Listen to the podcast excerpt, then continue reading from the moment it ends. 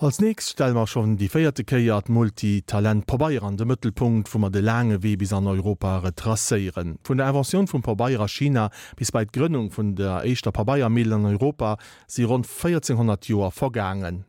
Op dem lange wie durch den arabische Raum an de Westen gouft Konst vun der Pobaierproduktion immer weiter verbessert. An Nawe hatte Pobaier Dugang schwer an Europa Skepsiser Präjugéen hun d'Aféierung vum innovative Schreifsupport verhënnert.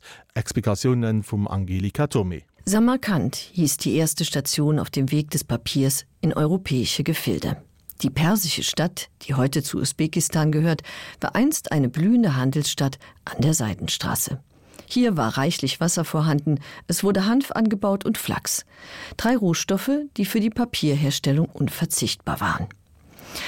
Einer weit verbreiteten Legende zufolge gerieten im Jahr 751 bei einem Grenzstreit zwischen Persien und China etliche Chinesen in die Gefangenschaft der Araber, darunter auch einige Papiermacher, die fortan ihr Handwerk in Samarkand ausübten. Aufgrund von archäologischen Funden kann man jedoch davon ausgehen, dass die Araber bereits sehr viel früher in Kontakt mit der chinesischen Erfindung kamen und Samarkand, das bis 712 nach Christus zu China gehörte, sich bereits vor dem 8. Jahrhundert zu einem Zentrum der chinesischen Papierherstellung und des Papierhandels entwickelte. Doch wie auch immer. In Samarkand begann der Siegeszug des Papiers. Unter arabischer Herrschaft wurde das Papier bis nach Marokko exportiert und verdrängte den bisher gängigen Beschreibstoff Pergament. Samarkand erhielt schon bald Konkurrenz von anderen Städten. Bereits 795 wurde in der neu gegründeten Hauptstadt der Abbasiden die erste Papiermühle errichtet. In Bagdad, das in Windeseile zum kulturellen Zentrum der arabischen Welt aufstieg, erschien 870 auch das erste arabische Buch aus Papier. Die Stadt am Tigris war ein Zentrum der Gelehrten. Hier wurden Bücher geschrieben, übersetzt und kopiert. Die Verwendung von Papier führte zu einem Aufschwung in allen Bereichen der Wissenschaft.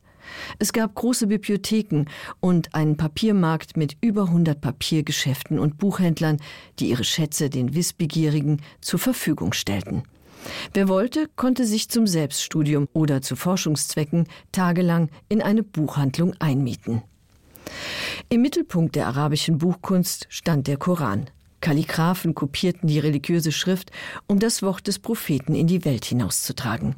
Obwohl die Araber von den Chinesen neben der Kunst der Papierherstellung auch das Druckverfahren mit Holzdruckstöcken übernahmen, fand es bei religiösen Schriften aus Gründen des Respekts keine Anwendung. Das Drucken von religiösen Texten galt als Blasphemie und blieb jahrhundertelang streng untersagt.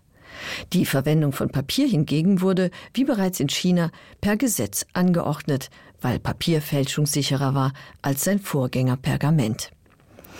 Die Papierherstellung, die im Orient vorwiegend auf Hanf und Lumpen, sogenannten Hadern, basierte, wurde von den Arabern weiter verbessert. Sie führten das Metallsieb ein, das es möglich machte, Wasserzeichen ins Papier einzufügen und benutzten Stärke, um die Fasern zu verleimen. Außerdem führten die Araber genormte Bögen ein, die etwa dem heutigen DIN A3-Format entsprachen und zur Herstellung von Büchern gefaltet wurden bzw. zu Rollen zusammengeklebt. Bald fertigten sie auch große Papierbögen an, die Städteplanern und Baumeistern für ihre Pläne dienten oder für Landkarten genutzt wurden. Und sie stellten ein hauchdünnes Luftpostpapier her, das unter anderem auf der 1173 eröffneten Brieftaubenpostlinie zwischen Bagdad und Kairo Verwendung fand. Ab dem 9. Jahrhundert entstanden in der arabischen Welt immer mehr Papiermühlen, unter anderem auch in Kairo, das ab dem 10. Jahrhundert Papier nach Europa exportierte. Um 1100 hatte die Kunst der Papierherstellung Marokko erreicht und gelangte von dort aus nach Spanien, wo um 1260 in San Felipe südlich von Valencia die erste Papiermühle auf europäischem Boden eröffnet wurde. Ein günstiger Standort, der für seine Leinenproduktion bekannt war, ein Rohstoff, der sich hervorragend für die Herstellung von Papier eignete. Vom maurischen Spanien gelangte die sogenannte weiße Kunst dann nach Italien. In Palermo auf Sizilien hatte man bereits seit dem 11. Jahrhundert Papier aus dem Orient importiert und für Schriftstücke verwendet. Allerdings nicht zur vollen Zufriedenheit des Königs von Sizilien, Karl von Anjou, der Mitte des 12. Jahrhunderts veranlasste, dass alle Papierdokumente wieder auf Pergament zurückübertragen wurden. Auch der römisch-deutsche Kaiser Friedrich II. sprach 1231 ein Verbot für Papier aus. Urkunden und Erlasse durften nur auf Pergament festgehalten werden, da man schlechte Erfahrungen mit dem neuartigen Beschreibstoff gemacht hatte. Um 1270 wurde die erste italienische Papiermühle in Fabriano gegründet. Es folgten Gründungen in Treviso und Bologna. Florenz stieg im Laufe der nächsten Jahrhunderte zum italienischen Zentrum der Papierherstellung auf. Die italienischen Papierhersteller verfeinerten die arabische Methode, was zu einer deutlichen Steigerung der Qualität führte. Außerdem wird Teamarbeit gängig. Einer schöpft, einer gautscht die Fasern. Man entwickelt mechanische Lumpenstampfwerke und das Wasserzeichen, das als Herkunftszeichen und Qualitätssiegel dient. 1348 wird in Treu in der Champagne die erste französische Papiermühle eröffnet. 1390 errichtet Ullmann Stromer vor den Toren von Nürnberg die erste deutsche Papiermühle. Andere europäische Länder folgen dem Beispiel. Obwohl Papier wesentlich günstiger war als das damals gebräuchliche Pergament, der Papierpreis lag fast 90 Prozent unter dem Pergamentpreis, waren die Vorurteile gegen den neuen Beschreibstoff anfangs sehr groß. Der heidnische Beschreibstoff war vielen Christen ein Dorn im Auge, da sie die muslimisch geprägte arabische Kultur fanatisch ablehnten. Außerdem war Pergament, darin war man sich im Okzident einig, wesentlich länger haltbar. Der niedrige Preis, die bessere Biegsamkeit und Handlichkeit allein konnten nicht überzeugen.